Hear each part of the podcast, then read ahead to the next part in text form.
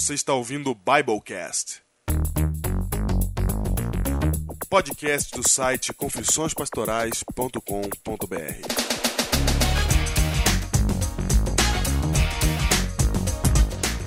Eu sou o pastor Diego Barreto, auxiliar por mais um ano da Igreja da Alvorada em São Paulo. Eu sou o pastor Júnior, distrital do Parque Alvorada, em Guarulhos. Música de despedida.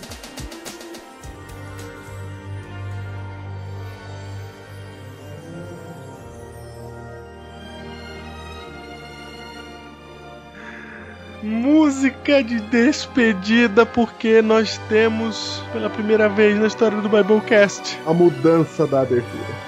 Nós temos uma mudança. É com dor e pesar. E eu declaro agora que essa é a última vez que eu digo que sou distrital do Parque Alvorada em Guarulhos, pois fui transferido.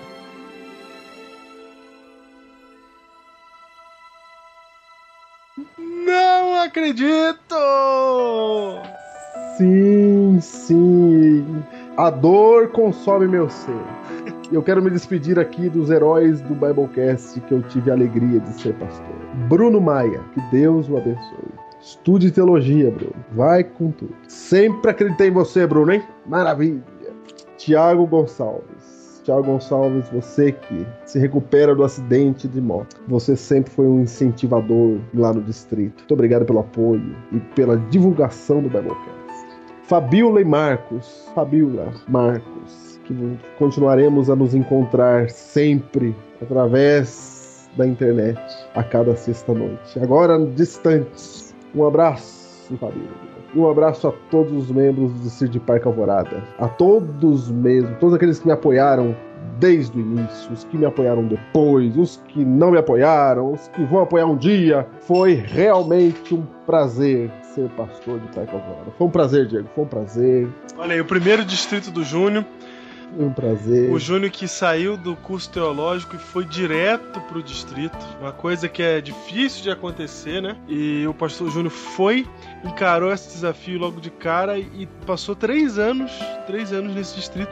E vocês estão acompanhando pela primeira vez aqui no Biblecast, né? Uma das situações do pastorado, uma das realidades que a gente vive no pastorado, que é a realidade de se apegar às pessoas, estar num distrito, fazer um, realizar um trabalho e ter que mudar de lá. E ter que mudar de lá. É difícil, Diego, sabia? É difícil. É. Não, não é fácil. Parque Alvorada estará para sempre gravado com- no meu coração. aqui. Muito bem, Parque Alvorada. A todas as igrejas, vou citá-las uma por uma aqui. Central de Parque Alvorada. Um abraço a vocês, um abraço ao Jardim Normândia, um abraço ao Parque Piratininga, ao Inocop, à Igreja do Jardim Maria Dirce, a igreja do Jardim Cumbica 2 e a igreja do Vila Isabel. As sete igrejas do Parque Alvorada, ó. Olha aí as sete igrejas. As sete igrejas. Ao anjo da igreja em Parque Alvorada escreve. É. Muito bem. Qual que é a sua última mensagem? Qual é o seu último recado para todo o distrito, Júnior? O meu último recado para o distrito de Parque Alvorada é o seguinte. Parque Alvorada, vocês sabem que vocês têm um grande talento. Vocês têm uma quantidade enorme de recursos, de material humano para trabalhar. Que a união seja a nota do Parque Alvorada, porque enquanto o Parque Alvorada estiver unido, ninguém vai segurar esse distrito. Que Deus abençoe para mim foi um grande prazer fazer parte da vida de Parque Alvorada. Eu aprendi muito, cresci muito como pastor e agora, indo para um novo desafio, levo aquilo que aprendi de Parque Alvorada, as mudanças em minha vida, levarei para sempre. Entrei de um jeito, saí de outro. Parque Alvorada, que Deus abençoe a todos aí. Quando eu falo Parque Alvorada, eu falo do distrito, tá? Só para ficar claro. Muito, Que Deus abençoe a todos. muito bem. Está aí. É, é sempre um momento difícil, esse momento de mudança para todo mundo, para quem fica e para quem vai, mas é, recepcionem bem o novo pastor, né? Oh, claro, muito bem. E vocês façam festa desde o início com o novo pastor, hein? Isso. E de... Desde o início. E- O pastor Alex Robson está indo para o Parque Alvorada, vindo de Pindamonhangaba. Muito bem. E tenham sempre em mente que Deus está à frente de todas as coisas. Exatamente, Deus está no comando de tudo. Diego, vou te contar, rapaz. É muito difícil ir embora de um distrito onde você foi feliz, viu? Oh, meu pai do céu. E eu fui feliz em Parque Alvorada. Nesse último sábado, Diego, dia 25 de dezembro, Natal, Hum, esse povo fez uma, uma despedida pra mim. hum. E eu vou falar pra você, não aguentei, chorei mesmo, não teve jeito. Ah, chorou. Ah, o povo lá, eu vou falar pra você, viu? O povo foi firme. Legal, meu. Todas as igrejas foram à frente dizer o que pensavam de mim. Coisas boas, né? Que bom, que bom. Coisas boas, né? Foi. E realmente. Você sabe que tava lá a família da Gi lá, né? Ah, é? Tava Que não família. era pra lá. E eles se emocionaram.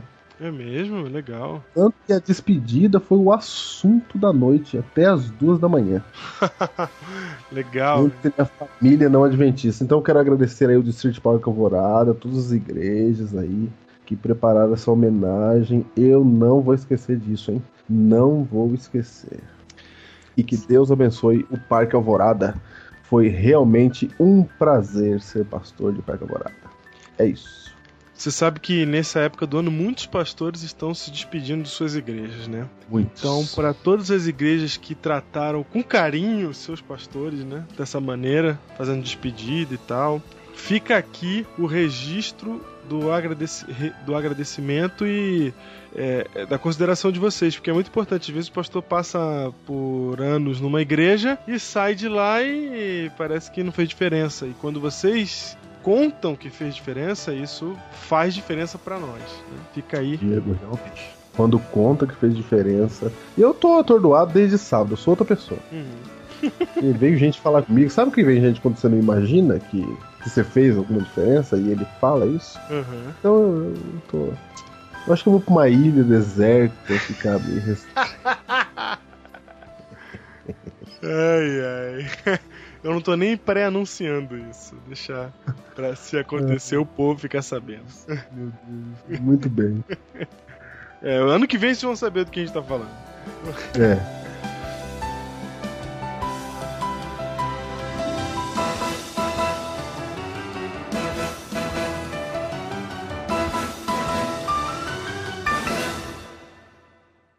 E falando em despedida, este que é o último Biblecast do ano, Júnior. É o último Biblecast do ano. Por que o último Biblecast do ano? Fala da agenda, Diego. When you're out, you're out, and you know, well, nothing ever happened inside the boat, and now I'll never be the same. And you are, oh, you are the one to. A nossa agenda. A nossa agenda é a seguinte. Agora nós temos um recesso, né? Porque ninguém é de ferro. Na verdade, nós não tínhamos programado esse recesso, mas por força maior o recesso programou-se a nós. Certo? E nós então não teremos Biblecast na semana que vem. Não teremos, estamos avisando já que não teremos Biblecast na semana que vem. E teremos quando? E aí, se Deus quiser, notem que depende do Senhor Jesus. Na outra semana, na outra semana, na segunda semana de janeiro, teremos o retorno do Biblecast, ainda em Biblecast 2011, hein? ainda em período de férias, portanto não vai ter uma abertura longa, nada disso. E, você, Ok. e vocês poderão passar as férias com um Petit Biblecast. Como é? Como é? Ai, ai. Muito bem, pequenos Biblecasts. Certo. Com o mesmo volume de tema de sempre, certo? E estarão lá as versões de férias do Biblecast. Ok. Muito bem. E-mails. E-mails, temos e-mails essa semana, e-mails muito interessantes. Eu quero começar lendo aqui o e-mail que é um adendo de Neanderson. Opa, é verdade. Nosso querido amigo Neanderson Lopes, lá de Curvelândia, Mato Grosso, já nos escreveu um e-mail uma vez. Foi ele que te avisou ou foi. Porque você falou e eu vi o e-mail dele. Não, eu, Ele que te avisou. olha só, ele ele? nem lembra que eu liguei pra ele dois, três dias antes falando. Depois eu liguei de novo falando, ó, recebemos um e-mail do mesmo assunto. É disso que eu tô falando. Você falou antes de ler o e-mail, né? Isso. Eu fui ouvir o Biblecast número 1, e quando eu estava ouvindo o Biblecast número 1, vidros quebraram em minha cabeça. Vidros. Quebra o vidro. Vidros. Quebraram um vidro muito grande na minha cabeça porque eu percebi um ato falho cometido no Biblecast número 1. Nós E como são dois que fazem, o ato falho, o vidro também quebra sobre minha cabeça. Certo. Porque eu estava. A gente estudou muito sobre 1700 e eventos que aconteceram em 1700 para poder falar de 1844. E o fato é que o ato falho é que eu fiquei falando que a reforma protestante. Protestante, protestante. Ocorreu em 1714. O que não é verdade. Quebra o vidro. Quebra. Porque é 1517. Olha só. Exatamente, dia 31 de outubro de 1517. Em vez de falar 1517, eu falei 1714. E tava tão maluco da cabeça que fiz até a conta errada com respeito ao surgimento de, da imprensa de Gutenberg, que eu havia dito que foi 200 anos depois que veio a reforma, e na verdade não. E aí, por causa dessa desse- dessas contas erradas, eu acabei dizendo que depois de 1455, quando Gutenberg criou a máquina de tipos móveis, passaram-se, eu digo, uns bons 200 anos até a reforma de Lutero, e não é verdade, porque se passam pouquíssimos anos, se passam 60, 70 anos aí, mais ou menos. Volta. Então vamos lá. Errata é o seguinte: invenção da imprensa, 1454. Reforma protestante, 1517. Mil- ok, 1455. tá bom. 1455. Entre cinco- 1450 e 1455.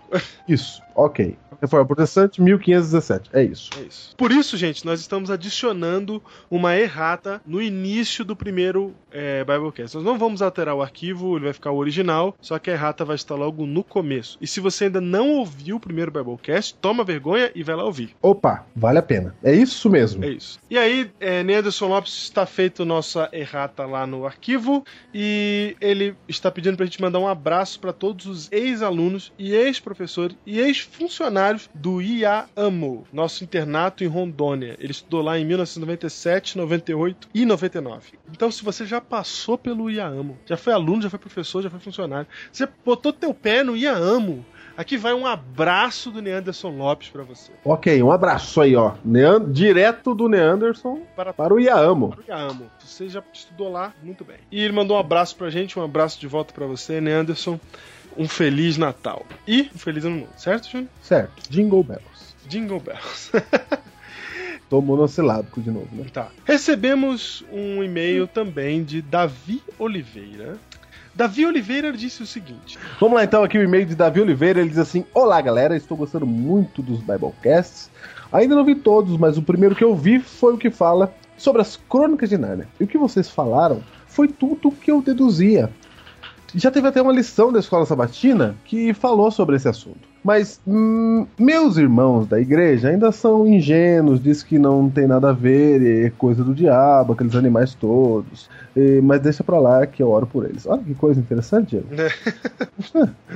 Ele faz o pedido aqui de, de uma- um tempo Biblecast. Nós estamos estudando a possibilidade. Ok, ok. Nossa, o terceiro e-mail foi glorioso. Do Felipe? Do Felipe Domeniconi.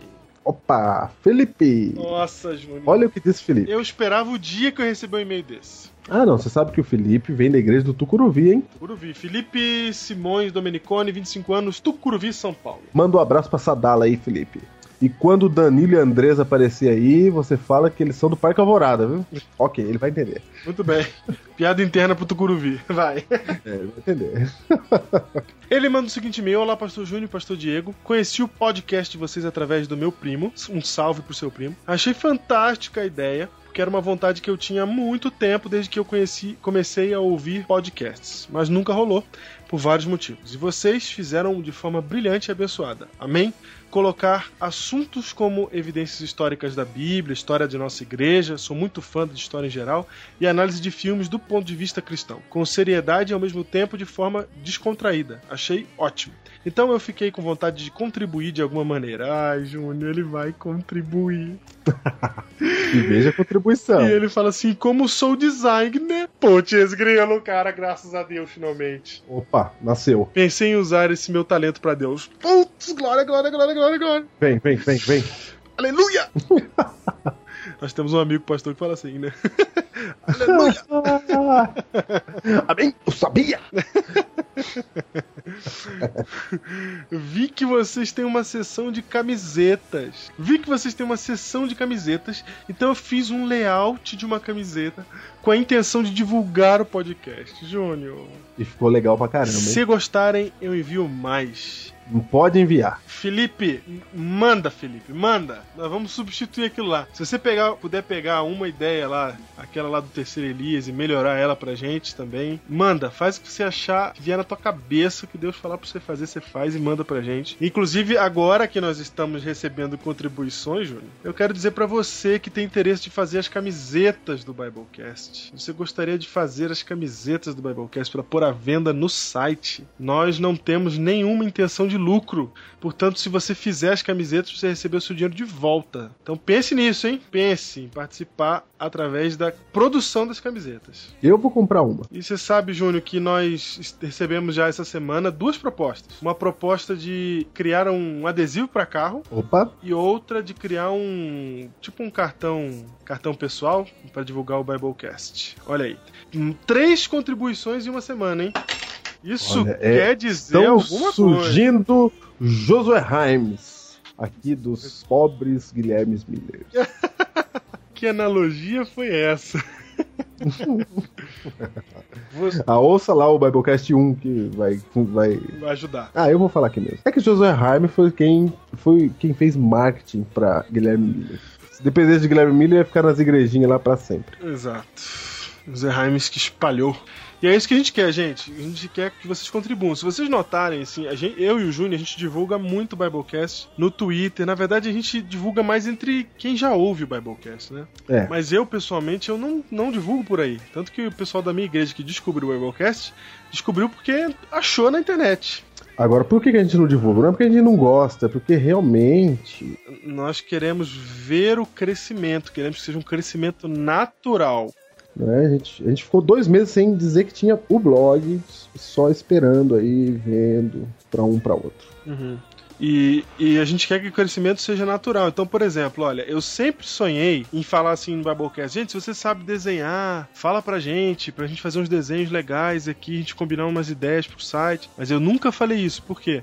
Porque eu queria que fosse desse jeito aqui, espontâneo. Que agora a coisa vai. É, olha Agora a aí. coisa vai. Veio o Felipe, apareceu espontaneamente e falou: Olha, tá aqui, já fiz a camiseta, né? Não é? Vocês querem que eu faça a camiseta? Não, ele veio com a camiseta pronta.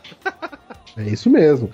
Felipe, um abraço pra Samanta aí do Tucuruvi. Sabe que a Samanta estava presente no acidente histórico de 9 de maio de 1997 em Campos do Jordão. Ah, ela tava lá naquele super acidente? Ela, e uma galera do Tucuruvi ali, as igrejas ali do, do- da, do- da região norte de São Paulo, eles estavam todos lá, a igreja Lausanne Paulista ali, todo mundo. Esse povo tem todas as histórias. É mesmo? É, tô te falando. Olha só. Seria até legal fazer um Biblecast com eles. Seria mesmo. Ai, ai, eu queremos agradecer a vocês que acompanharam o Biblecast por todos os meses desse ano. Nós começamos em março, né, Júnior? Foi? Não, Biblecast em abril. Abril, em abril. Portanto, aí nós temos 10 meses de Biblecast. Em seis meses nós fomos eleitos o terceiro melhor blog adventista Do Brasil. do Brasil. E, e nós agradecemos a vocês pelo apoio que deram, pela divulgação que fizeram, pelas, pelas campanhas que participaram, por tudo que vocês fizeram. Muito obrigado a vocês. Desejamos um feliz ano novo, que 2011 seja um ano bom para todos nós, mas acima de tudo, acima de dinheiro que o pessoal sempre fala, né? Saúde, paz, essas coisas, que 2011 seja um ano de santidade para todos nós. Feliz Amém. ano novo. Feliz ano novo pra todo mundo aí. Um abraço. Feliz ano novo. Júnior! Feliz ano novo, Diego. Ê, maravilha, hein? Fogos, fogos! Opa! Muito bem!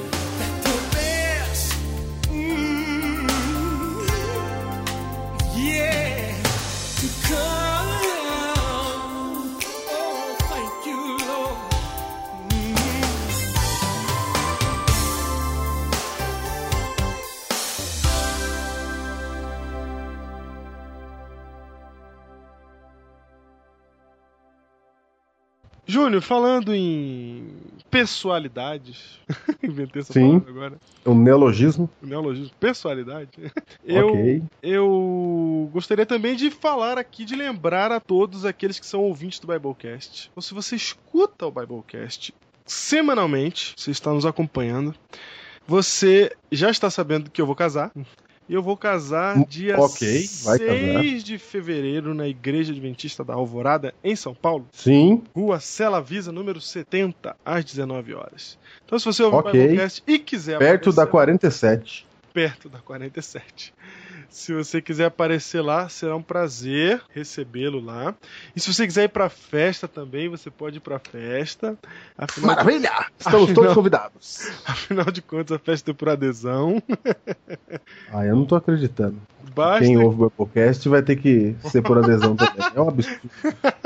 Infelizmente, eu não sou rico o Não, bastante é um- é um absurdo. pra, pra garantir que as pessoas que ouvem o Biblecast vão conseguir, poderão, né, ir gratuitamente, porque é difícil realmente pra mim, que sou um pobre pastor, Mesmo sendo um absurdo, essa é a nossa segunda santa convocação do Biblecast. Segunda A primeira, é a primeira, foi lá no Celebra São Paulo, quando nós pela primeira vez nos encontramos na frente do palco. E agora, no momento solene, momento este que nem o céu mais acreditava, Diego realmente vai casar. Diego realmente um momento muito importante céu mais para a continuidade desse Biblecast. Ah, Importantíssimo. Certo. É o seguinte, é, e eu tô avisando isso, pessoal, porque nós temos, tem o site do casamento, que é o www.bruna-e Ifen, Ifen, Ifen. diego.com De novo, de novo, de novo, de novo, vai. www.bruna-e Ifen, Ifen. diego.com Ok. Lá no site você encontra todas as informações, como chegar, etc e tal. E lá tem confirmar presença. Então, pro pessoal do Biblecast que quer ir depois lá pra recepção, por favor, confirme a sua presença. Muito bem. Momentos da semana, Júnior. Ah, eu gostaria de, eu gostaria de frisar que eu tô dando meu nome aí pra esse casamento, tá? Muito bem. Ok. Momento da semana, Júnior.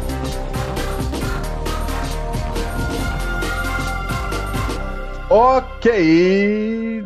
Das últimas duas semanas, né? Porque É, é, uma semana e meia, né? é, faz tempo que a gente não aparece por aqui. Exatamente. Estamos de volta. Muito bem, o grande bafafá da semana passada, o que, que foi, Júnior? O que que foi? Seria o aumento de nossos parlamentares. Realmente esse povo precisa de mais dinheiro para trabalhar. Eu apoio realmente, eu acho que os filhos dos nossos parlamentares têm que estudar em colégios importantes dos Estados Unidos, têm que fazer tudo isso e realmente, por causa do aumento dos parlamentares, é claro, não pôde dar um aumento maior do salário mínimo. Mas isso é claro que a gente entende, porque a gente é povo, a gente tem que de forma abnegada trabalhar pelo desenvolvimento cultural, moral, físico, afetivo de nossos parlamentares. Que Deus abençoe a todos nesse Natal, com um aumento de 62% para cada parlamentar, que somando todos os auxílios vão ganhar mais de 100 mil reais por mês durante 15 vezes por ano. Não é só 13, não, são 15. É uma maravilha, porque eu fico feliz que nossos governantes são pessoas saudáveis, pessoas felizes, que o célebre grande deputado federal mais votado do país, pois e por ser mais votado do país, tem uma voz muito forte hoje entre o povo brasileiro, disse a seguinte frase: Dei sorte. Realmente, ó Tiririca, você é um homem de sorte. Chegou no bom dia. Chegou no bom dia. Isso foi uma maravilha. E parabéns também ao Maluf, parabéns ao garotinho, que a lei da ficha limpa realmente não valeu pra vocês. Deus abençoe. E não valeu, já entra com aumento, ó. Maravilha? Oh, Ah, beleza. Maravilha. Não, é uma maravilha. Realmente, nós, povo brasileiro, nós achamos isso uma maravilha. E nós cedemos parte de nosso salário mínimo. Nosso salário mínimo aumentou também, gente. Aumentou. Aumentou também nosso salário mínimo. Vai pra 540, viu? Tá bom. 540 tá bom. 100 mil precisam parlamentar. Ok. Agora, eu não sei, Júnior, mas pra mim, o problema não é os caras ganharem tanto dinheiro. O problema é eles ganharem tanto dinheiro e não fazer nada, né? ah, eles fazem sim. Eles fazem. Aí eles fazem. Fazem. Fazem sim. que eles Se fazem. você olhar a vida deles, se você olhar a vida deles, eles têm vários postos, são pessoas de bens. Tem que bens, administrar as empresas deles. É, pessoas de bens, não é? Uhum. Realmente. Eles fazem bastante coisa. Bastante coisa. Você tá dizendo fazer pelo povo, né? É, fazer pelo povo. Ah, não. Povo. Quem é povo? Eu acho que o problema, porque assim, se o cara ganha esse dinheiro todo, mas eu, eu acho até que pelo cargo dele, já se provou, pelo tanto de corrupção que existe no Brasil, que o cargo deles é um cargo de, de confiança, certo? Porque eles Sim. manejam muito dinheiro, dinheiro do povo. Então, é, eu acho que não tem problema deles ganharem muito, contanto que eles façam o trabalho direito, sem corrupção, com honestidade, né? Eu acho que aí Ah, não. tá o grande problema. Realmente. Eu quero conclamar a juventude dessa geração. Eu que sou da geração dos cara pintadas, eu gostaria de conclamar essa geração que não fique silente diante de fatos como este e das corrupções que acontecem, porque a gente tá acostumado já, né? Porque parece que a geração atual ela tá acostumada, ela não liga mais pra corrupção, não liga mais pra nada. Hoje é tão mais fácil. Todo parlamentar tem um e-mail, o e-mail dele é público, é só você encher a caixa de e-mail dele de reclamação que alguma coisa já acontece. Não precisa bater em ninguém, tacar o ovo, nada. É só isso que resolve. Não, e eu Mas- queria mais uma vez divulgar aqui no, no podcast o site www.excelências.org.br, que é o site, que é um projeto de uma ONG brasileira de transparência. É um site que coloca todos os dados patrimoniais e todos os casos criminais que estão em, em julgamento de todos os parlamentares. De todos. Todos. Você põe o nome do cara lá, você sabe tudo que ele está sendo acusado, em que instância que está, quem é o promotor, qual que é o caso. Você sabe quanto dinheiro ele tinha, quantos bens ele tinha antes e quantos, quantos bens ele tem hoje. Tudo! Você controla a vida do parlamentar. Eles nem ligam que isso tá no site, porque ninguém vê mesmo. Exatamente. É, O engraçado é isso. Porque você, é você entra lá e encontra o deputado, por exemplo, que o cara não tinha nada. Aí, Ah, quatro- se Júlio Prestes tivesse acesso a isso. Quatro anos depois do mandato dele, o cara tem milhões. Você fala, meu, como que o cara cresceu o patrimônio? O cara é o dono, ele inventou a Coca-Cola. O que aconteceu em quatro anos? né? O cara ficar com esse dinheiro todo. Então, você preste bem atenção. Então, vai lá, vou falar de novo: www.excelências.org.br. Ok. Ok, pro pessoal que mora em São Paulo, tem uma notícia que saiu hoje, quando a gente tá gravando aqui. O preço do ônibus vai subir para 3 reais. Você que viaja e vai vir pra São Paulo é 3 reais, viu, gente? Que Deus abençoe. 3 Três reais, um ônibusinho, né? Aqui em São Paulo você não faz uma, uma viagem, um trajeto que você não pegue 4, 3, 2 ônibus, né? Ah, não, mas seu bilhete único, calma aí. Não, sim, tem o bilhete único. Mas você sabe que uma pessoa que vem de São Paulo não tem bilhete único, né? Não, mas dá pra comprar, não dá? Vem, não, dá, dá, mas você, você entende, né? Primeira vez que eu andei em São Paulo aqui era 2,30, né? Gastava uma Hum. fortuna, não tinha bilhete único, não sabia os esquemas aqui. Primeiro ano que eu cheguei, Ah, então tem, entendeu? né? Mas, mas tem, tem bilhete único, é. Isso aí é legal. Tem. O que, que é bilhete único, Júnior? Porque as pessoas estão ouvindo, estão falando que, É, que, que É é seguinte, isso. você paga uma passagem e você tem duas horas pra ficar pegando ônibus à vontade. Acho que é duas ou três horas. É. Você troca de ônibus sem pagar de novo. É Alguma isso. coisa me diz que é duas, mas vamos lá.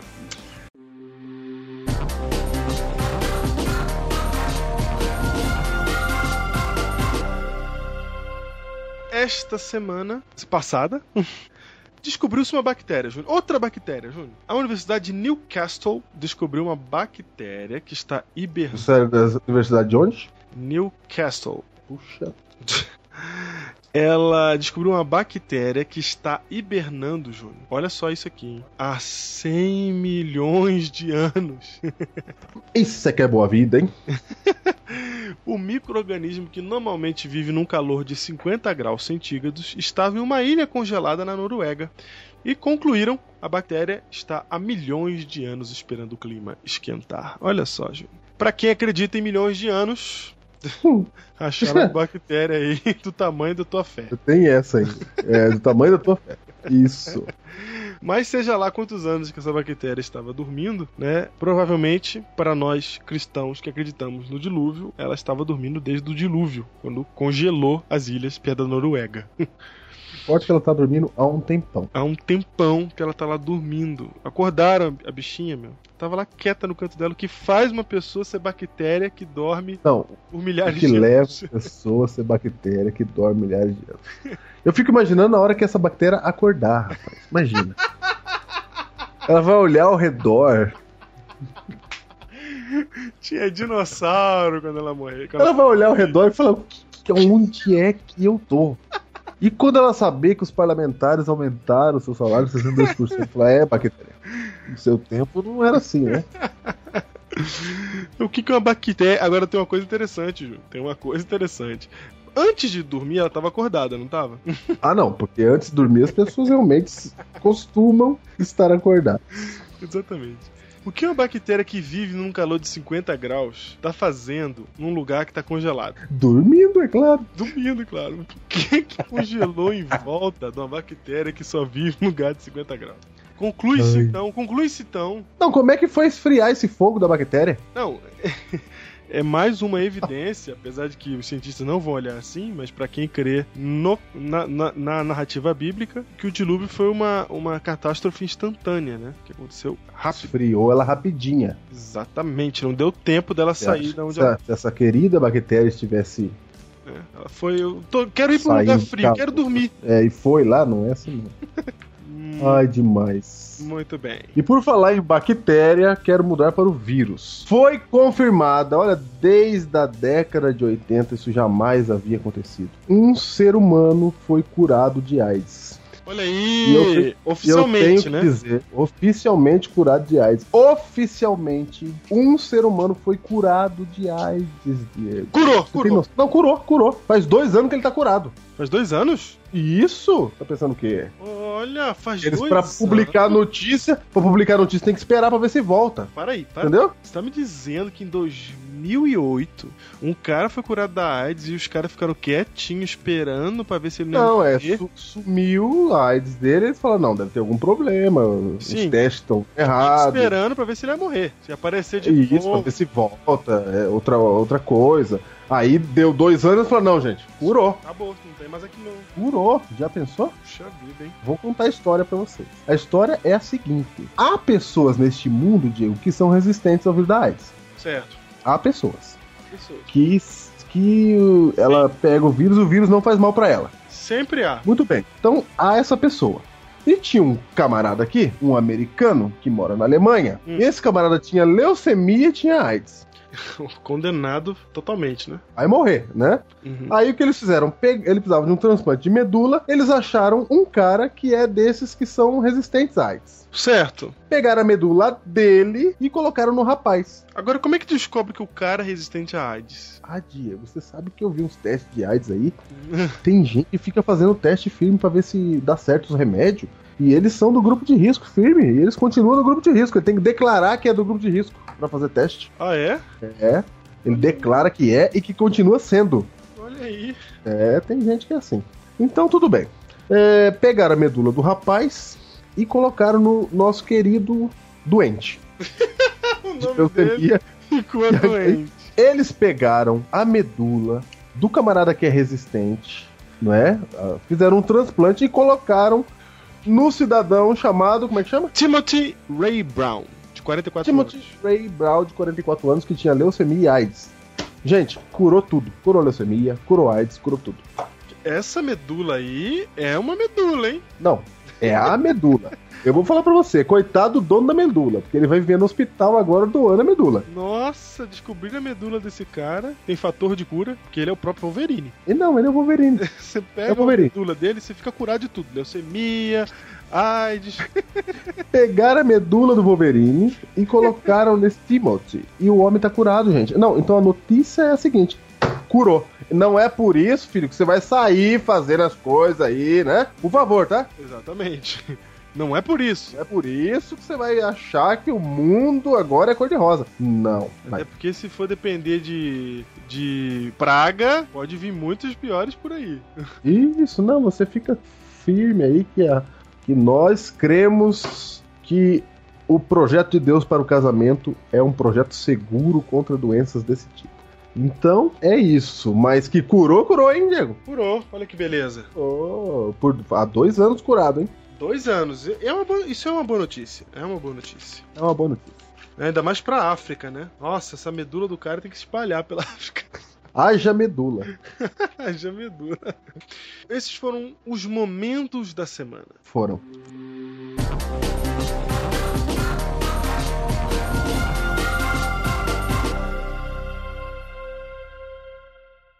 E pra terminar o ano de 2010 e começar o ano de 2011 diferente, Júnior. Diferente. Diferente. Não começar igual, começar diferente. Que livro nós vamos indicar? Indicação do livro de hoje. O livro de hoje é o seguinte: Uma Vida com Propósito, de Rick Warren. É um livro tipo 40 madrugadas para você ter uma. começar o ano aí já bem. Começar o ano aí com um propósito com Deus na sua vida. A editora, Diego? Editora Vida. Editora Vida, Uma Vida com Propósito é o título do livro. O autor é Rick Warren. Esse livro é muito famoso no mundo cristão e tem mudado, transformado muitas vidas. E é um livro que tem vendido muito, é um best-seller, exatamente porque é um livro excelente que fala sobre aquilo que precisamos, que é transformação e uma vida com propósito. Ok. Feliz 2011.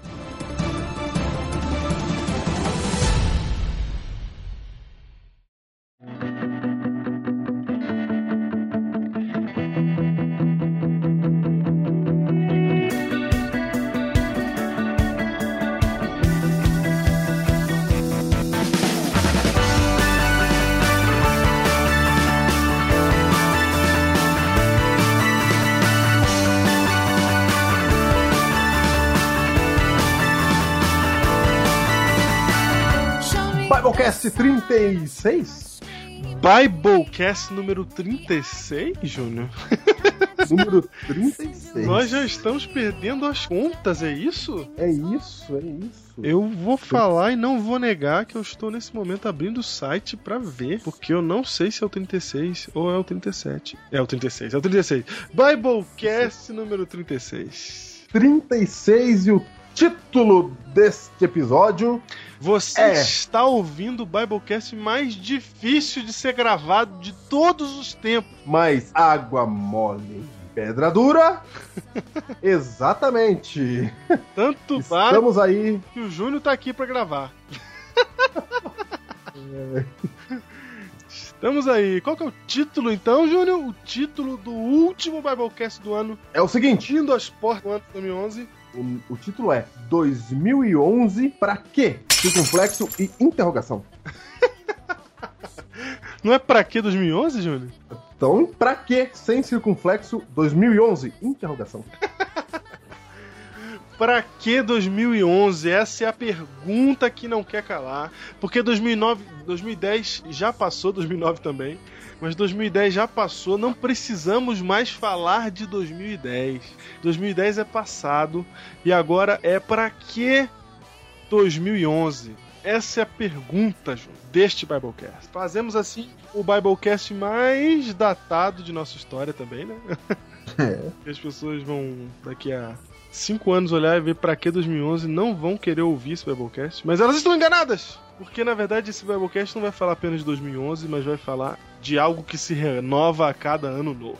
O que, que acontece a cada ano novo, Júnior? A cada ano novo renovam-se as nossas esperanças e principalmente nossas promessas. Principalmente, né? Principalmente. Eu tenho certeza que você tem uma listinha de promessas aí em algum lugar, na sua cabeça, no seu papel. Tem gente até que quer ir pra uma ilha deserta. e nascer de novo lá. E nascer de novo. Se transformar num super-herói. Eu vou falar, viu? Tem, tem vários tipos de desejos pro ano que vem. Vários. Vários. E a questão é. Isso é bom, sabia, Diego? Sim, é bom. Sabe por que é bom, Diego? Por quê? É bom porque a essência do cristianismo é o tema desse Biblecast. E a essência do cristianismo, que é o tema desse Biblecast, é a resposta para a pergunta: para que 2011? Isso mesmo. E qual é a essência do cristianismo? O cristianismo trata de mudança. Mudança, João. E a cada ano você tem uma oportunidade seja real, mas pelo menos psicológica de mudar alguma coisa, não é? Porque a Bíblia diz que se alguém está em Cristo é nova criatura. E as coisas antigas já passaram e eis que se fizeram novas em 2 Coríntios 5:17. Então, senhores, se você é cristão, você tem que gostar realmente de mudança. Não, mas é pra você gostar de mudança. Porque. E não é só pra gostar, mas pra acreditar em mudança. E pra viver as mudanças. Você sabe, Júnior, que eu ouvi outro dia na igreja é, dizerem assim, ó. Não, não temos nada. Eu não sei nem se eu já não falei isso no último Biblecast. Você me corrige se eu já falei. Não temos mais nada de novo a ser revelado. Tudo o que foi revelado está aqui na Bíblia. Não precisamos de uma nova revelação. E é verdade, tudo que foi revelado por Deus está na Bíblia. Não precisa ter sonho, não precisa ter visão, não precisa achar é, pedras de madeiras escritas por anjos. Não precisa de mais nada, porque a Bíblia já tem toda a revelação. Só que a gente não conhece toda a revelação da Bíblia. Não é porque tá na Bíblia que todo mundo já sabe, já entendeu. Tem um monte de versículo aqui que eu posso jogar de cabeça aqui que você vai ficar assim, é, não sei o que quer dizer isso, etc. É verdade. É, por que eu tô dizendo isso?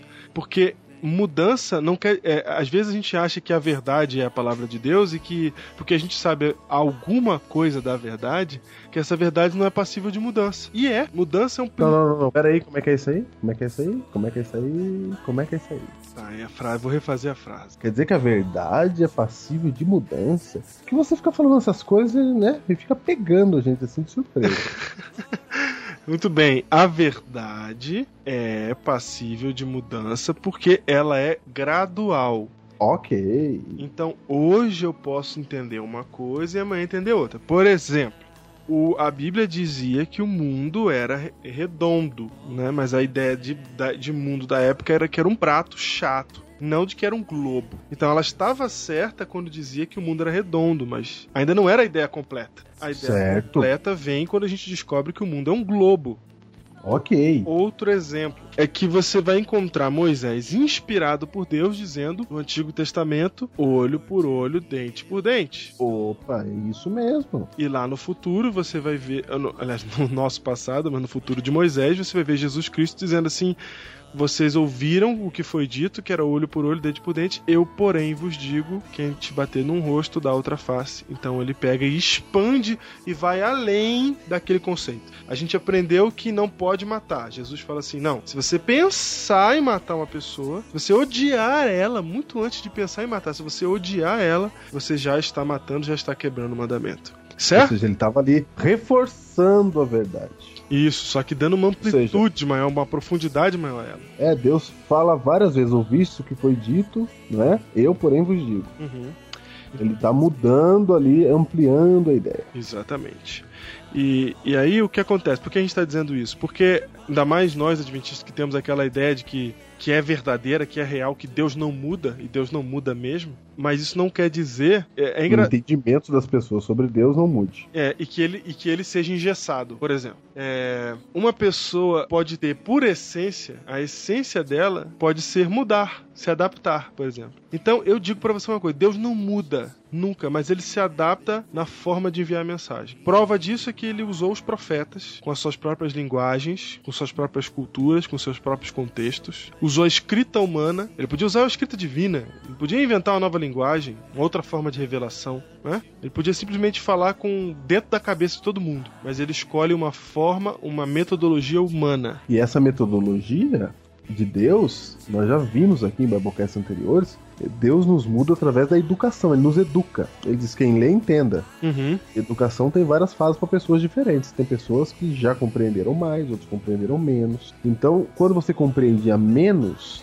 e você passa a compreender mais, alguma coisa muda. Porque cristianismo é sempre mudança. Ó, vou, deixa eu dar um exemplo prático. Imagina o seguinte que você conhece um, um homem, um cientista que ele ele chega em público e fala assim: a descoberta que eu fiz há cinco anos atrás estava errada. A minha descoberta estava errada por causa disso, disso, disso. O que realmente é verdade é esta outra informação. E aí, vamos dizer que alguém diga assim: olha, mudou de lado. Ó, ele, ele mudou Ok. de lado. Ele não, ele não fala mais o que ele falava antes. Mas na verdade, Júnior, esse homem nunca mudou. Ele sempre foi um homem honesto, entendeu? Sim, entendi. Ele nunca mudou, ele sempre foi um homem honesto. Então, é é a mesma coisa com Deus. Deus não muda, ele é o que ele é. Mas isso não quer dizer que as formas dele de atuar sejam sempre as mesmas. Porque ele já demonstrou que é um Deus que se adapta às nossas necessidades. Não é à toa que ele se chama de pai, que Jesus se chama de filho, que no céu existem livros, não é? Por quê? Porque ele se adaptou. Ou você acha que o livro foi inventado no céu? O códice, do jeito que a gente conhece, o livro, do jeito que a gente conhece, do jeito que está na sua biblioteca, ele foi inventado há pouco tempo. Então Deus ele se adapta nos seus métodos, sim. Isso não quer dizer que ele hoje falou A e amanhã ele vai falar B. Mas quer dizer que hoje ele falou A e amanhã ele pode falar um A mais maior, pode falar um A mais as, entendeu? E ele não tá mudando, ele é o mesmo Deus. Exatamente. É o mesmo Deus. O exemplo clássico é esse que demos aqui de, de Cristo. Ele falou lá, não matarás, e Cristo fala assim: ó, não, eu tô dizendo mais. Se você odiar, você já tá matando. Então esse é o exemplo. quando você, por exemplo, quando você tem uma mensagem, dependendo do seu público, você fala de diferente. Se você tá falando para adulto, você faz de um jeito. Se você tá falando para criança, você faz de outro jeito. E você Isso. tá falando a mesma coisa. E a gente tá falando tudo isso, Júnior, pra quê? Para as pessoas assimilarem a ideia de que elas precisam mudar. Elas precisam mudar. Agora, Diego, quem é que precisa mudar? Vou dizer que quem é que precisa mudar. Fala. São as pessoas. Mas há um grupo de pessoas que acham que não precisa. Uhum. E eu quero, para esse grupo, lembrar do Evangelho de João, capítulo 3, Cristo está falando com Nicodemos. E Nicodemos é da igreja, certo ou errado? Certo? Não é que ele é da igreja, ele é um dos principais da igreja. Uhum. E Cristo olha para esse homem e fala- e fala assim: ó, você tem que nascer de novo. Você tem que mudar. Não é? Então, o apelo é preciso nascer de novo não é feito para aquele que não crê em Cristo ainda. Porque a gente sempre faz esse apelo para batismo, né? É. Mas originalmente, na Bíblia, Cristo fez esse apelo para alguém que já era da igreja. Uhum. Então, pode ser que você seja da igreja, pode ser que você não seja, que está ouvindo a gente agora. É preciso nascer de novo. Deus quer que você mude. Primeira coisa, Júnior, é o seguinte: todos nós precisamos de transformação. Todos nós precisamos de mudança. Mas o problema é que a gente sempre acha que quem tem que mudar é o outro. Ah, não. Como disse lá o pastor Ed René, citando, citando Jean Paul Sartre, Hum. Dizendo: o inferno são os outros. O inferno são os outros, exatamente. Se não houvesse os outros, nossa vida seria uma maravilha. Eu, eu li uma história uma vez, Júnior, de, um, de um, um cara que foi com o filho dele, um caipira, foi com o filho dele pra cidade. E ele nunca tinha visto elevador. Aí, de repente, a porta do elevador abre e entra uma velhinha. Uma velhinha, aí a porta fecha, né? Passa, um- ele- passa um tempo, ele fica olhando pra ver o que, que aquela porta tá- vai fazer com aquela mulher, né? Ele não sabe, não entende. A porta abre de novo e sai uma mulher bonita e novinha. Aí ele vira pro filho dele e fala: João, vai chamar sua mãe, vai chamar sua mãe. Ah!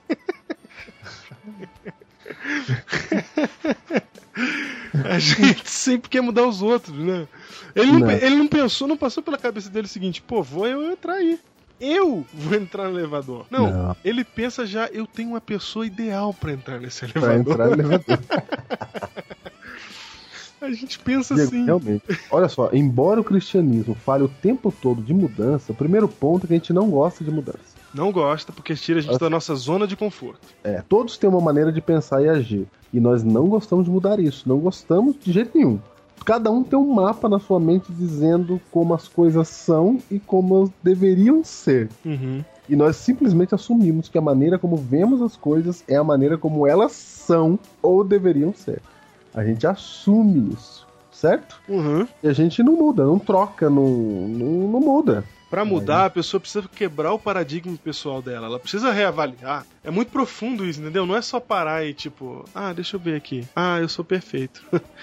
entendeu? É, é, é, é tá disposto a dizer, eu, tô, eu tava errado. Não entendi. É tá disposto a. É. Não, porque cada um tem um paradigma, não é isso? é. Cada um tem uma maneira de ver as coisas. Por exemplo, eu, eu, você muda de uma cidade para outra. Você vai para uma outra cidade. E se você não conhece a cidade, você precisa de um mapa, né? Um mapa é coisa muito antiga. Vamos mudar aqui. Você precisa de um GPS. Certo. Só que se seu GPS você comprou nos Estados Unidos e ele não tem o mapa da cidade que você está procurando, de nada vai servir esse mapa. De nada. Todo mundo segue um mapa, mas cuidado que você pode estar seguindo o mapa errado. Pode ser que o seu jeito de ver as coisas não é o jeito certo, viu? Você precisa mudar isso. Mudança é mudança pessoal, é mudança de si mesmo, é quebrar esse paradigma. Olha de outro jeito. Os grandes vencedores deste mundo, os grandes inventores, eles foram inventores porque eles conseguiram olhar de outra forma, conseguiram ver o mundo de outro jeito. E é isso que Deus quer que você faça, que você veja o mundo de outro jeito. Você sabe, Diego, que em 1954, dois irmãos que tinham uma lanchonete foram surpreendidos por um cidadão vendedor de liquidificador. E esse camarada trabalhou, foi ali para vender o liquidificador, mas ele era um visionário e acabou ficando sócio dos dois. Trabalharam um tempo juntos até que os dois irmãos falaram que o negócio não daria certo. O nosso querido vendedor de liquidificador não olhava as coisas da mesma maneira, né? tinha uma visão ampla gostava de arriscar, de mudar. Falou: não, tá bom, então vocês me vendem o nome da lanchonete, porque já está famosa aqui na região, e que você me vendesse o nome. E os irmãos venderam o nome para ele, certo? Certo. O nome do vendedor de liquidificador era Ray Kroc. Certo. Certo? Certo. O nome dos irmãos eram os irmãos McDonald. Os irmãos McDonald's olharam para o seu negócio e acharam que aquilo não mudava, que não ia para frente.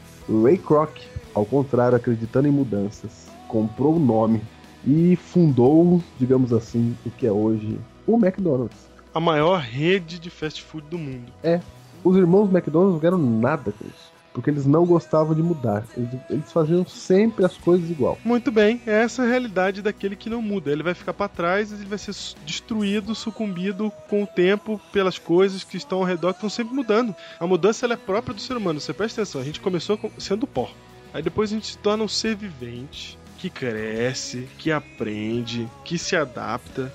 Você acha que Deus fez o ser humano com todas essas diferenças, com todas essas características, para ficar sempre no mesmo lugar? E é? o próprio caminho do evangelho é um caminho de mudança, como você bem leu, bem falou aí, é, do caso de Jesus com Nicodemos.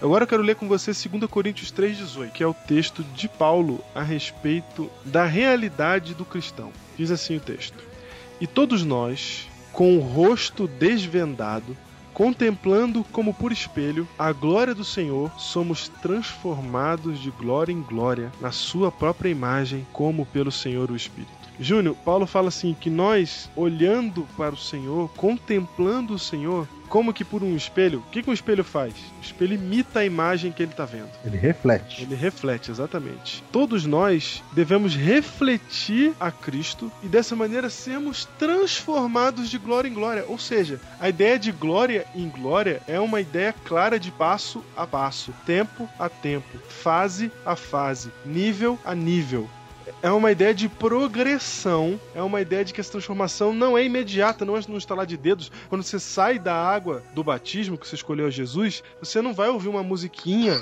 Não vai vir uma luz do céu que você vai falar assim: Ó, oh, fui transformado, agora eu sou. Mudei totalmente 100% agora. Não, você vai sendo transformado de glória em glória pela contemplação de Cristo Jesus. Então, isso é uma ideia de que nós não podemos permanecer como estamos. A ideia de que você tem que continuar do jeito que você está é uma ideia que a, que a Bíblia e que Jesus Cristo é, rebatem. Essa não é a ideia. A ideia é pelo contrário de mudança. Por isso 2011, Ju. Pra, isso. Pra que é pra 2011? Isso que serve 2011. Para você mudar em 2011, para você ser diferente em 2011, você tem que ser melhor do que você foi em 2010. Em todos os sentidos. Principalmente no espiritual. Porque dele depende todo o resto. Buscar primeiro o reino de Deus e todas as coisas serão acrescentadas. Então, o principal é que você mude no ano 2011. Então, Deus está te dando 2011 porque tem gente que não vai ter 2011. Para e pensa. Porque o que morre de gente do dia 25 até o dia 1 né? Ah, só pra você saber, esse fim de semana morreram 117 pessoas. Aonde? Hum, Nas estradas federais. Então.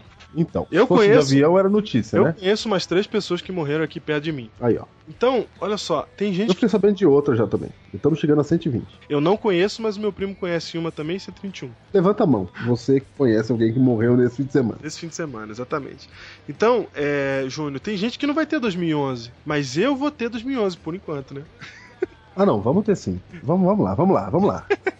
Então, pra que 2011 tá na tua vida? É pra tu ganhar mais dinheiro? É pra você continuar quem você sempre foi? Júnior, uma coisa que me revolta, que me desespera, que eu maluco da cabeça, é quando chega um- alguém pra mim e fala assim. Nem sei se eu já falei isso aqui, porque o Biblecast virou nossa vida. Agora eu nem sei mais se eu tô repetindo alguma coisa que eu já falei, né? Então eu vou falar.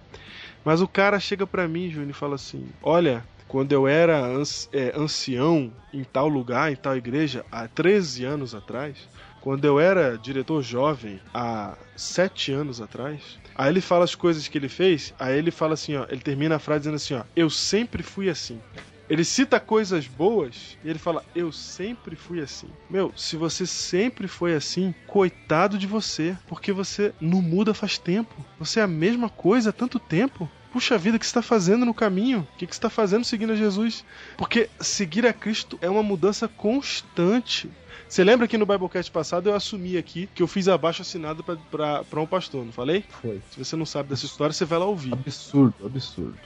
Eu hoje chego e falo, eu estava errado. Agora, se eu chegasse hoje e dissesse, eu sempre fui assim, já fiz isso uma vez até, estava errado o jeito que o pastor conduzia a igreja, fui lá e fiz a. Se, se eu continuasse, eu, eu estaria. Olha só, fiquei para trás, perdi a chance, deixei de evoluir, deixei de crescer, deixei de ser mais semelhante a Cristo.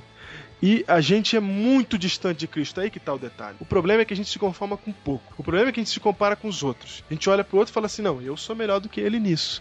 E aí a gente acha que porque eu sou melhor do que ele nisso, Jesus deve parecer comigo. Só que Jesus pode estar milhas e milhas de distância de você e do outro. Não, e ele com certeza está. Não pode, não, com certeza está.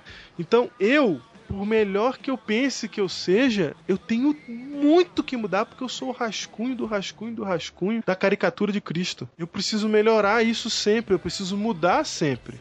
Se eu ficar pra trás, mesmo me apoiando nas coisas que eu acho que é bom, eu fico, deixo de mudar, deixo de crescer, de ser transformado de glória em glória. Diego, você tá dizendo então que a gente tem sempre que aprender mais. Tem que mudar, é isso que você tá falando? É isso. Então, por exemplo, uma pessoa que foi ancião há 15 anos, na mesma igreja, ele pode bater no peito e se gabar de que tem experiência, certo? Certo? Mas na verdade eu creio que ele tem um ano de experiência e 14 de repetição da mesma coisa, né? É possível. É. Exatamente. Ele teve Porque se você é ancião há 15 anos, ou diretor de jovens há 15 anos, ou qualquer coisa há 15 anos, e o que você tá fazendo hoje, você fazia em 1995, Ai, deu dó. se você pensa do mesmo jeito que você pensava, as mesmas atitudes, você não tem experiência. Você tá parado em 1995. Você teve um dia, realmente. Lá em Um 95 dia. você teve, 96. É isso?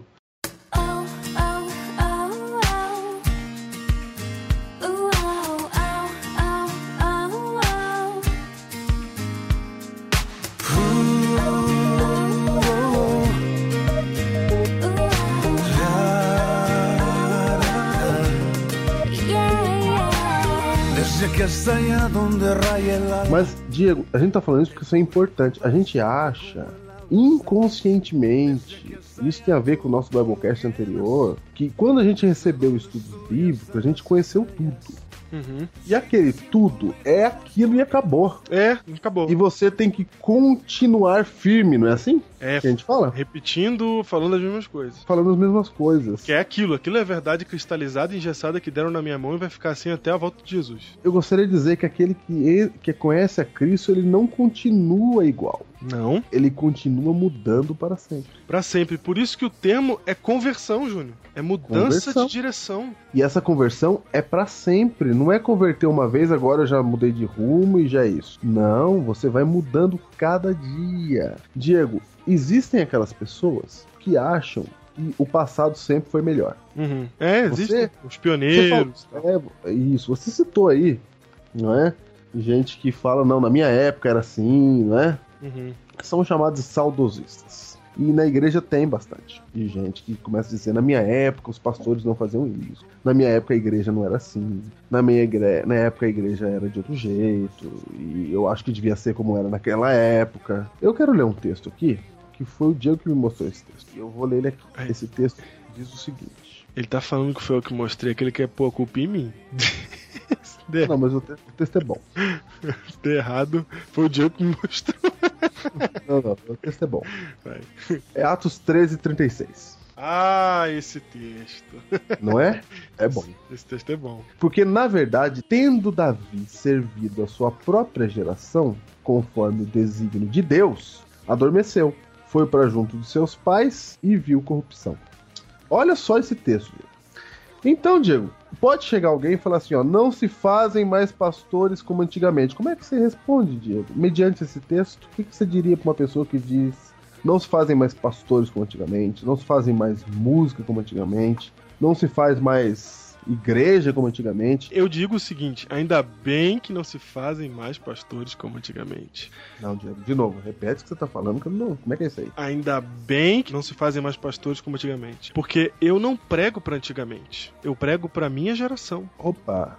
Quer dizer que não se fazem mais pastores como antigamente, porque não se fazem mais pastores para antigamente. Isso. não se fazem mais pastores para antigamente. Esse texto tá falando isso, não tá? Tá. Esse texto tá dizendo assim, ó, que Davi serviu a sua própria geração conforme o desígnio de Deus. Aqui tá dizendo claramente que se Davi vivesse hoje, ele não serviria. É, foi Ou pra. você acha que alguém hoje que mata o marido da mulher e fica com ela é aceito na igreja como homem do segundo coração de Deus? Ou você acha? Você acha que na sua igreja você ia aceitar esse camarada? Certo? Gente, Júnior, Por cada, que que era? Porque ele era pra geração dele.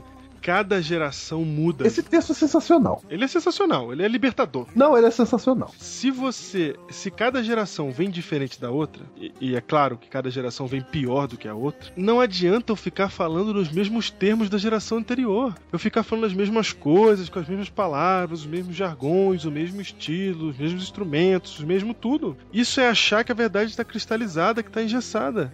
E se você olhar, você vai ver que ela não tá, que ela veio evoluindo e veio se transformando. Ellen White diz o seguinte: Vai. ela diz assim: a reforma deve continuar até a volta de Jesus. A igreja tem que continuar se reformar. A reforma não acabou. Não é porque Lutero fez a reforma lá em 1517, olha aí.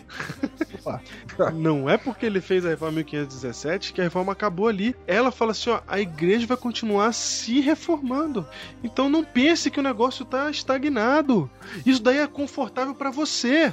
Se você acha que é sempre desse jeito, aí você não precisa estudar mais. Você já estudou uma vez, você não precisa estudar mais. Você não precisa mais buscar informação. Porque você tá feliz com o conhecimentinho que você tem. E você acha que isso é o suficiente. Esse é o problema. E você aponta o dedo na cara dos outros porque acha que os outros não estão vivendo o seu conhecimento. Acontece que as gerações mudam e Deus aborda cada geração de maneira diferente. Davi abord... eh, ele abordou a sua geração. E tem que mudar. Davi não foi pregar pro, pro, pro, pra geração dos pais dele. Davi não tava pregando pro Gessé. Gessé, pra geração de Gessé. Davi tava pregando pra geração dele, pra homens como Saul, Jonatas, Mefibosete, Urias. Quer dizer então, quer dizer então que se eu falar assim, ah, no tempo dos pioneiros, Tiago White, que fundou essa igreja, a igreja era assim, eu posso colocar qualquer nome no lugar aqui, ó. Tendo Tiago White servido a sua própria geração. Pronto. Tendo Thiago White servido a sua própria geração. Tendo José Bates servido a sua própria geração. Tendo Tendo Ryan João- Smith. Tendo Pedro, tendo Paulo servido a sua própria geração. Isso. Não quer dizer Por que. que, que essas pessoas não estão aqui hoje? Sabe por que, que elas não estão aqui hoje? Hum. Porque hoje é você que nos ouve que deve servir a sua própria geração. Exatamente. Então, Júnior, por isso que nós estamos. Por isso que o Biblecast é desse jeito. Tem gente que não é da nossa geração que vai ouvir o Biblecast vai falar: é, os caras ficam falando as coisas aí, rindo, né? Com irreverência, né? É e tal. E ninguém tá com reverência aqui, não. A questão é que a gente fala numa linguagem que você vai entender. A gente fala de Twitter, a gente fala de, de, de Wolverine, você sabe quem que são os caras do Marvel. A gente usa esse, esse- a gente usa figuras, né, que são do nosso contexto, do nosso tempo. E isso não é fazer com que o evangelho seja é, pregado de maneira irreverente, é contextualizar, simplesmente isso, né? Simplesmente isso. Então, isso demonstra que o evangelho é um evangelho de mudança e que está em mudança. Não mudança das mensagens, não mudança do princípio, mas sim mudança de formato e mudança de compreensão.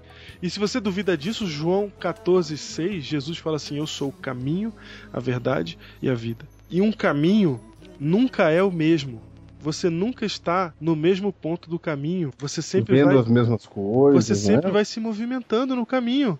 O lugar que eu estou no caminho hoje não é o lugar que eu vou estar no caminho amanhã. É Deus falando assim, é mudança o tempo todo e constante, constante. A palavra, a palavra grega para transformados de glória em glória, lá, o transformados é metamorfo, quer dizer mudar em outra forma, transfigurar. Não é uma mudança, é, uma mudança simples, uma mudança sutil, uma mudança, é uma mudança radical. É para transformar em outra forma. Está de um jeito e vai ficar do outro. É uma mudança radical. Você precisa de mudança e a mudança tem que ser constante e radical. Só que o que, que é isso, Júnior? Você tem que olhar para você mesmo e buscar ter uma mente aberta para essas mudanças. Tirar o seu foco dos outros, como a gente falou aqui no começo, ficar olhando para os outros, apontando para os outros. Você tem que olhar para si mesmo e se perguntar no que eu posso mudar. Sempre que você identificar um erro ou um problema numa pessoa, isso é uma técnica para você, prática. Quando você identificar um problema numa pessoa, pare e veja se você não tem o mesmo problema. Mas não é ver assim, ó, ah, será que eu sou assim? Ah, acho que não. Não. Você para, E tem- reflita. e reflita para ver se você não é assim. Porque a falta de mudança faz com que a gente adapte o mundo à nossa visão. Se eu não sei mudar, se eu não tenho a mente aberta para mudança, eu vou olhar para o mundo e vou ver sempre a mesma coisa. Quer ver? Você pode estar no evangelho e vivendo o evangelho contra Cristo. Vamos supor que você tenha entendido que perdão é o seguinte: eu vou perdoar o cara porque eu sou melhor do que ele. Se eu não perdoar ele, então eu não sou cristão. O cristão é melhor do que os outros. Então eu preciso perdoar o cara. Aí você perdoou, que é um ato nobre, um ato evangélico, é um ato cristão, mas você está usando um perdão falso, porque é um perdão humilhador. É um perdão que, na verdade, nada mais é do que o egoísmo de sempre. Você nunca mudou. Você continua olhando o mundo com a mesma visão de sempre. E aí você pensa que tá mudando, mas não tá mudando nada. Para mudar, você precisa reavaliar tudo, refletir à luz de Cristo o que você tem feito, o que você tem pensado, como você tem agido e estar aberto para mudanças constantes e radicais. Ô Diego, tem um outro efeito colateral de você não acreditar em mudança, não estar acostumado com mudança. E para você saber se você está acostumado com mudança, se você olhar um culto na sua igreja e você preferir o de 15 anos atrás, é que você está com algum problema. Uhum. Você fala, ah, pastor, mas a igreja pode estar com problema. Não, a igreja muda. Pode ser que realmente ele esteja com problema. Não estou dizendo que toda mudança é boa, né? Não. Agora, Mas- se a igreja em geral, Júnior, tá mudando, aí o problema é, é com você. Porque Isso, é isso. Porque você vai me desculpar, mas a Bíblia fala muito claramente, eu tenho fé nisso. Se você não acredita nisso, o problema tá na tua fé. Mas a verdade é que quem é o cabeça da igreja é Jesus Cristo. Nossa, realmente. É ele que tá guiando a igreja. Se você acha que a igreja inteira tá errada, Hum, você está dizendo que Cristo não tem o domínio sobre a igreja. exatamente. É isso mesmo. Mas olha só um efeito colateral disso. Se você não está acostumado com mudança, você olha para uma pessoa e acha que ela é a mesma de quando você conheceu ela. Esse é um erro muito grave. viu? Não é verdade, é um erro muito grave. Às vezes você odeia Você a conheceu pessoa. a pessoa, é, você conheceu a pessoa há 10 anos, ela era de um jeito, e você olha ela hoje e você pensa que é a mesma pessoa. Não é. É verdade. Principalmente se ela é cristã. O cristão vai mudando a cada dia. Você viu uma pessoa no passado, você tem que ver se mudou. Veja a história de José. José, quando os irmãos chegaram no Egito pedindo o alimento, ele fez um teste para ver se havia acontecido uma mudança na vida dos irmãos. Quando ele segurou Benjamim lá, ele falou: "Vamos ver se eles vão, vamos ver se eles vão lutar por Benjamim, porque comigo eles não lutaram, eles me venderam." José, ele viu se havia acontecido uma mudança nos irmãos dele que o haviam vendido pro Egito. José podia dizer assim, ó, sai todo mundo daqui que eu não quero saber de vocês, que vocês fizeram aquilo comigo no passado. Se fosse um filme, ele matava todo mundo. Isso. Mas ele, ele se permitiu acreditar que podia haver uma mudança. Então, gente, se alguém aí na tua igreja cometeu um erro há oito anos atrás, essa pessoa pode ser outra. Há dois, há dois meses. Há dois meses, é outra pessoa. Se, se essa você não gostava dela quando você era adolescente, agora você tem 30 anos, é outra pessoa. Nós temos que acreditar que as pessoas mudam. É um princípio cristão. Às vezes você vai ver o cara vai ser votado para a comissão de nomeação do ano seguinte, né? Ah, não, fulano não, porque o fulano tal, tal ano, em tal tempo fez tal coisa. Pera aí, o cara não mudou? Pode ser que ele tenha mudado. E tem um outro detalhe também, você falou aí, eu lembrei de algo importante. Às vezes a gente fala assim, ó, fulana de tal, quando foi diretora de jovens, foi uma benção para essa igreja. É verdade, Nossa, é era verdade. maravilhosa, essa igreja era linda no tempo dessa mulher. Isso. Nós precisamos dessa mulher de volta, vamos eleger ela de novo. Quem é essa mulher? Essa mulher é a dona Ivone. É, mas Ivone precisa ser diretora de jovens. Porque quando Ivone foi diretora de jovens, essa igreja não parava. Nossa, era lotada essa igreja. Em que ano que Ivone foi diretor de jovens? Foi um diretor de jovens em 2001. Você foi bondoso, eu ia falar 98. Você ainda botou na mesma década. É, eu trouxe mais pra cá. É. Gente, se a Ivone foi diretora em 2001, em 2001 era outra igreja. Eram outras pessoas. 2001 é outro, outro mundo. Dependendo da parte o- de 2001, não tinha nem o World Trade Center ainda. Caído, né? É, não tinha, não tinha nem caído ainda. da- Era fácil entrar nos Estados Unidos. É, Era o outro, mundo era né? outro. Era outro mundo. Era outro mundo. Então, veja. Se, não, se deu certo naquela época, não vai dar certo de novo se fizer igual Não. a que fez em 2001, entendeu? Porque eram outras pessoas que estavam na igreja. As pessoas que estavam na igreja eram nove anos mais novas que hoje, certo? Uhum. Ou seja, quem tinha 10 naquela época já tem 19 hoje. Percebeu, Diego? Quem tinha 10 em 2001 já tem 19, hein? Meu Deus, que desespero que isso me dá. Você viu? Então é outra situação. Para de crescer, gente. É, é outra situação. Aí vamos eleger que vai dar certo. Aí não dá. Por que não deu? Porque mudou. Mudou o mundo. É, o mundo, Né? o mundo vai mudando ao redor. Mudou o mundo. Mudou. Ô, É Júnior, outra coisa. você sabe que uma das questões que você tá falando aí, que tá me lembrando aqui, é, do medo de mudança, está no próprio medo de mudança. né? Às vezes as pessoas não querem mudar porque elas têm medo do que vai acontecer e acabam optando por ficar no mesmo lugar. Então, mudança não é, não mudar não é apenas repetir as coisas do passado, mas às vezes é continuar parado no lugar onde você está. Então, se você lembrar, por exemplo, do caso do Ryan Smith lá do George Butler, quem ouviu o Biblecast 4 é, sabe que o Ryan Smith e o George Butler ficavam defendendo, lutando contra o Wagner e Jones por uma única razão: medo de mudança. Mas o cristão verdadeiro, ele é aquele que muda. Isso eu até comentei isso lá naquela época. Ainda que ele tenha que admitir os seus erros. É isso que é o cristão verdadeiro. Ele fala, eu estava errado. Ele não é aquele que fala assim, ó, não posso assumir, porque senão vão dizer que eu estava errado e aí vão entender, vão interpretar, vão dizer que tudo que eu falei está errado, vão dizer que o evangelho está errado. Não, você precisa assumir os seus erros e mudar. Isso é um cristão verdadeiro. E sabe que a característica, Júnior, dos falsos cristãos, porque existem três grupos nessa terra. Existem os que não são cristãos, existem os que são cristãos e os que se dizem cristãos. Muito bem. Em Mateus capítulo 7, verso 22, nos diz exatamente o que os que se dizem cristãos, mas não são, vão falar quando Jesus voltar. Olha aí. Eles vão Impressionante. Mateus capítulo 7, versículo 22. Você vai encontrar uma cena impressionante. Talvez você já tenha ouvido muito esse versículo, mas você já parou para pensar nele? No dia que Jesus voltar, que ele vier com glória, com som de trombeta, rasgando o céu e tremendo as montanhas e as ilhas e os continentes, esse o Todo-Poderoso vai surgir no céu e vai ter gente que vai falar assim, ó: Senhor, porventura não temos nós profetizado em teu nome, e em teu nome não expelimos demônios, e em teu nome não fizemos muitos milagres. Vai ter gente, Júnior, que é tão teimosa, que não gosta de mudar, que é tão teimosa, que fica ali naquele mesmo ponto, que ela vai ter a coragem, a cara de pau, de discutir com Jesus. Eu vou falar assim, ó, como assim eu não vou pro céu? Só, Ah, só pode estar de brincadeira. é que é, Diego?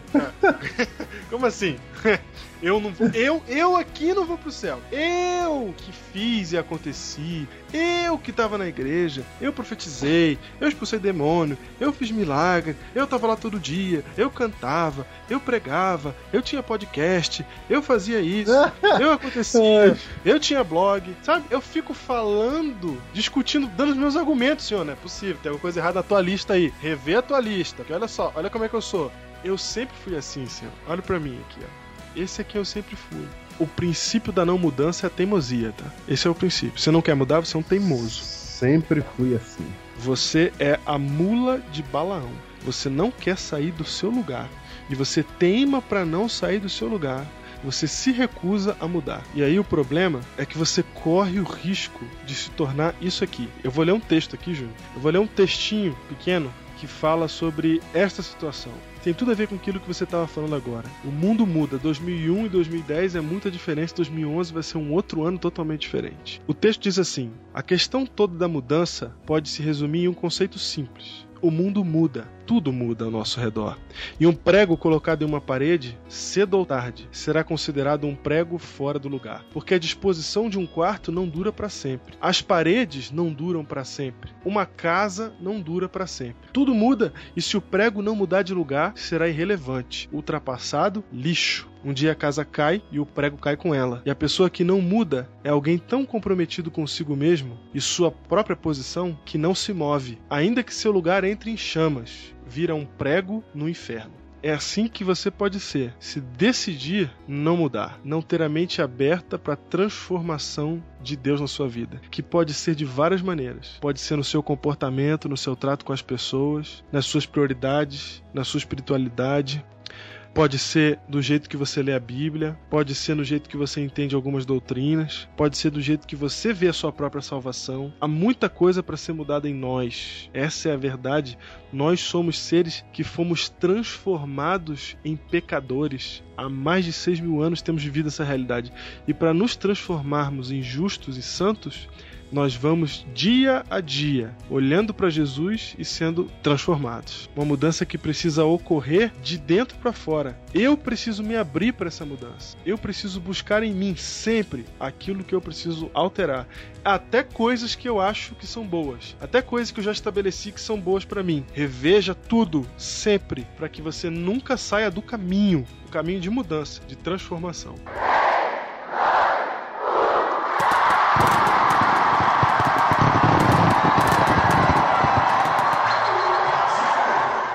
Por isso que em Filipenses, capítulo 3, verso 12 a 15, você encontra Paulo dizendo assim, ó: "Não que eu já tenha recebido ou obtido a perfeição". Olha, não cheguei à perfeição.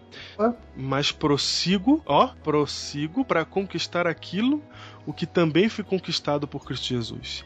Irmãos, quanto a mim, não julgo havê-lo alcançado, mas uma coisa faço, esquecendo-me das coisas que para trás ficam. Olha só, Júnior, o processo de mudança. Quer dizer que Paulo não tá dizendo que ele era o cara, não. Ele tá dizendo que ele, que ele, que ele ia melhorar muito ainda. Ele não fala eu sempre fui assim, ó, gente. Desde a época que eu seguia Gamaliel que eu era assim. Eu só não sabia direito de que lado eu tava.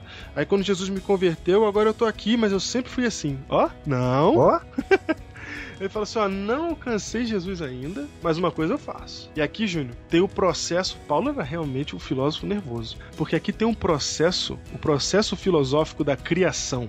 Porque quando você vai mudar, você tem que transformar, né? E, e coisas novas vão acontecendo e vão vivendo e vão, e vão aparecendo.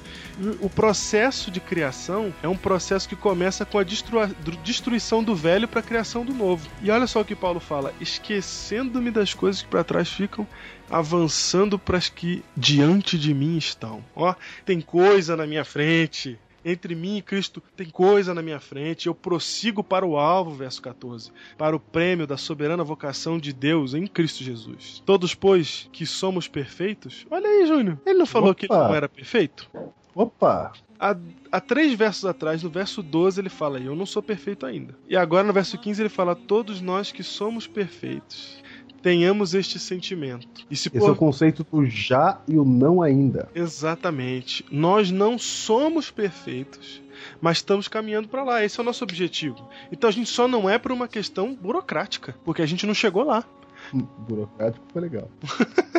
Mas a gente tá no caminho. E aí, ele fala assim, ó, e se porventura pensar de outro modo, se vocês acham que as coisas são sempre as mesmas, você acha que não precisa mudar, que você já é o cara, que você se compara com os outros, você acha que você é melhor porque o outro é pior do que você. Então ele fala, se porventura pensar de outro modo, aí ele fala assim, ó, também isto Deus vos esclarecerá. Olha aí, Júnior.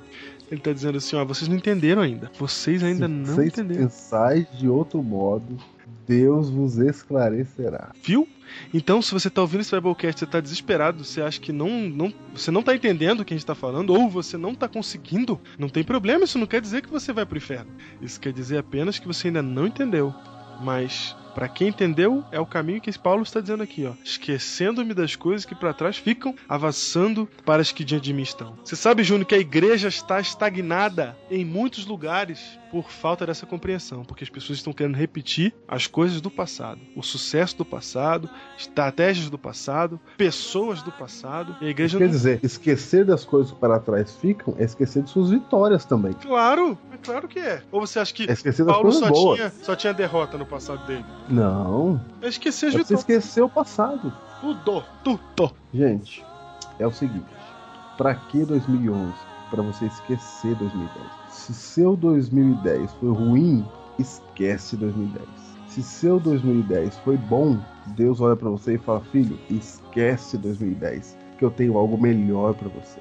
2011, um novo ano, um novo dia, porque as misericórdias do Senhor se renovam a cada manhã, estão à nossa disposição para que a gente mude a cada dia. 2011 existe para que você continue mudando, para que você continue crescendo. Não pense que você vai conseguir mudar só por mudar. Você muda por causa de Cristo. Ele quem pediu para nós mudarmos. É ele quem passou três anos da sua vida aqui na Terra pedindo para que as pessoas mudassem, para que a religião mudasse, para que os fariseus mudassem, para que os saduceus mudassem, e foi embora dizendo: mudem.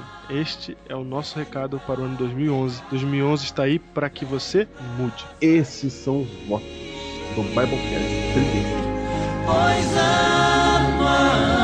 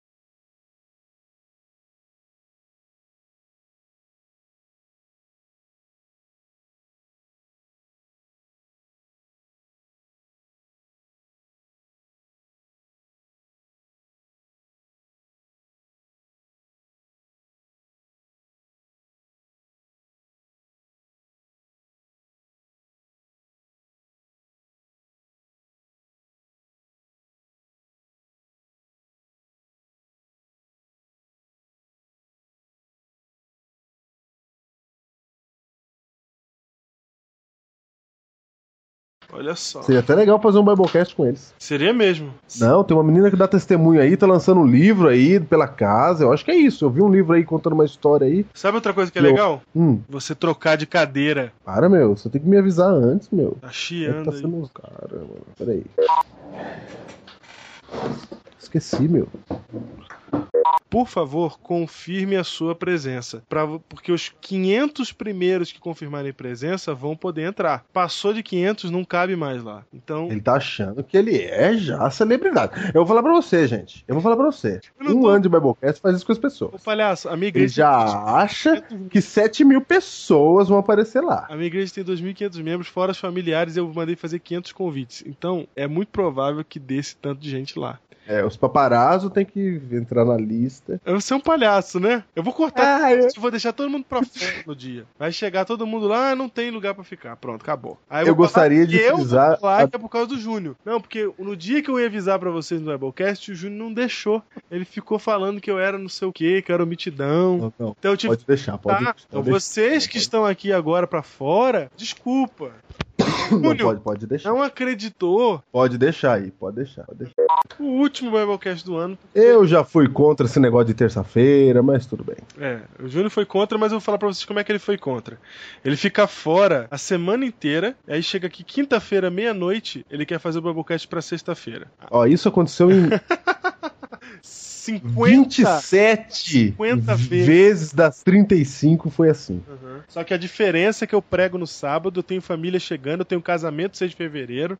Em fevereiro, gente, É, casamento. Em fevereiro. você entrega os convites em dezembro, você faz o site em dezembro. Fevereiro. É, exato. Notem bem aí, não percam a conta, viu?